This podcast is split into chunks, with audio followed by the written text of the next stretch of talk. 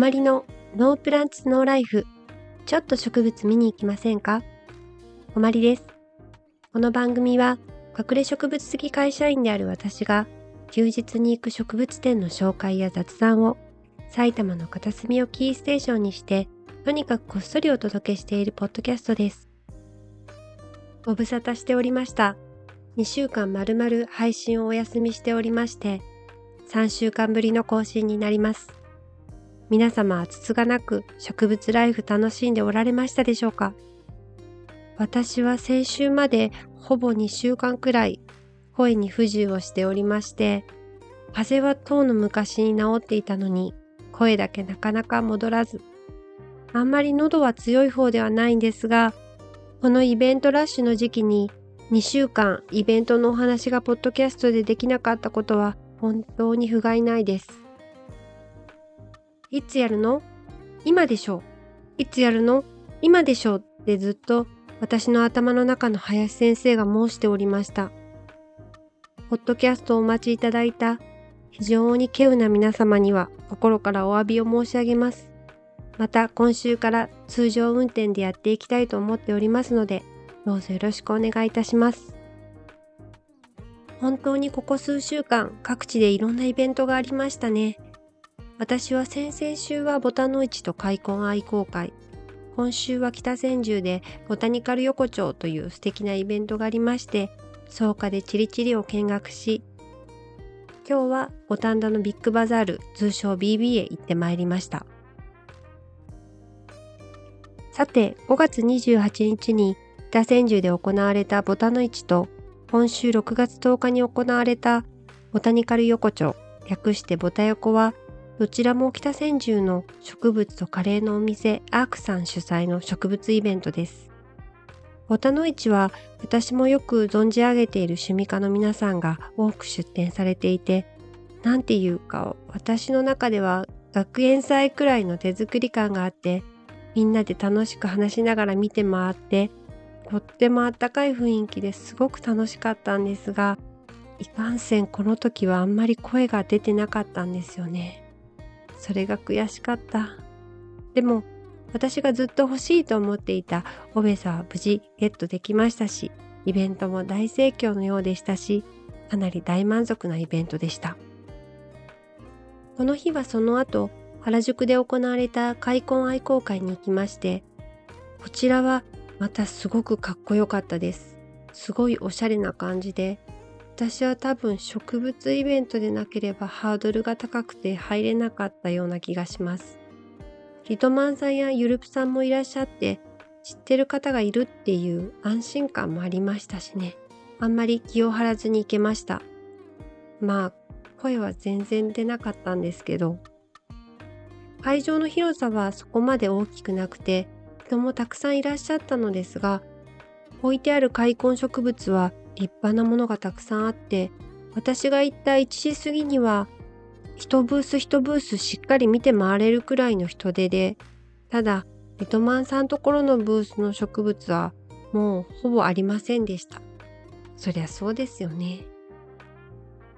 そして一周挟んで今週末の6月10日のボタニカル横丁はボタの市より規模が大きくなって開催場所もアークさんの近くにある神社で行われたんですが出店者さんの数も10店舗以上いらっしゃってアガベやアロエ開墾植物から鉢までラインナップは多岐にわたっていて見応えがありました。場所が神社なのもとっても良かったです。お祭り感もありますしね。植物系 YouTuber の趣味家さんが早速ボタヨコの動画を上げてくださっていましたが本当にボタヨコは YouTuber の方がたくさんいらっしゃいました。動画は以前から拝見していましたがお会いしたことがなかったインドアホビーズの古木さんやかけるさんにも初めてご挨拶ができて嬉しかったです。古木さんの半分はハードグミでできているかと思っていましたがそんなわけない。カレーもおかわり注文していて細いのによく食べる方なんだなって思っていましたでも後で食べ過ぎて気持ち悪いって言ってるのが聞こえてきて可愛くてちょっと和みましたホタヨコは今回2回目ということなので3回目ももちろん楽しみです。アークさんのカレーも神社で出店みたいな形で食べられたらもっと嬉しいなって思うんですが場所柄規制とかもあるから難しいんでしょうね。でもカレーはやっぱり美味しかったです。昨日はビールもいただきました。今の時期のイベントは特にイベントで紅葉した体と心にしみる黄金色に輝く飲み物。その名も生ビール。最高ですよね。お疲れ生です。この日はボタニカル横丁に行った後、草加の加藤園芸さんで行われたチリチリを見学に行ってきました。前回もお話したかもしれませんが、チリチリというのは素焼きの鉢に自分で思い思いの素材を焼き付けて模様というか柄をつけて自分だけの鉢を作れる感じですよね。陶器鉢で有名なコネクトさん初のワークショップらしいですがそれぞれ行われるお店で鉢のモデルがあるらしく今回のチリチリの鉢は加藤園芸さんモデルと小澄子さんモデルがあって料金はすべて込み込みで7000円。私は残念ながら見学要員でしたが加藤さん岡田さん廊下さんに見守られながらのチリチリ。贅沢すぎるし羨ましすぎました。岡田さんや廊下さんにチリチリについていろいろ教えてもらったのですが植物の葉っぱとか水分があるものはうまく焼き付かないみたいで髪の毛のように油分が適度にあるものはとっても綺麗に焼き付くようです。あとは蛇の抜け殻とかもいいらしいです。動物性のものがいい感じになるようですね。他にはお砂糖もきれいにつぶつぶに焼き付くようで髪の毛が作り出す模様がやっぱり素敵だなって思いました好みもありますが束にせず23本を焼き付けていくと繊細な線になってとっても素敵でした。この日は貴重な廊下さんの髪の毛を使わせていただけて皆さんお使いになってそれぞれ素敵な模様になっていました。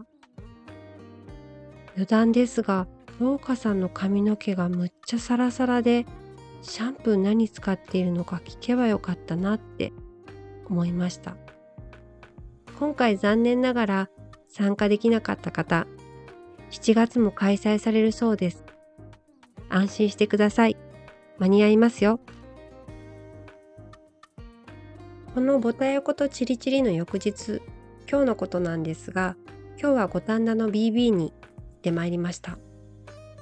今回の BB は出店者さんがすごく増えていましたよね。新しい出店者さんも増えて、海外の出店者さんも増えて、本当に多肉植物の裾野が広がった感じをひしひし肌で感じました。若い方もかなり多かった印象です。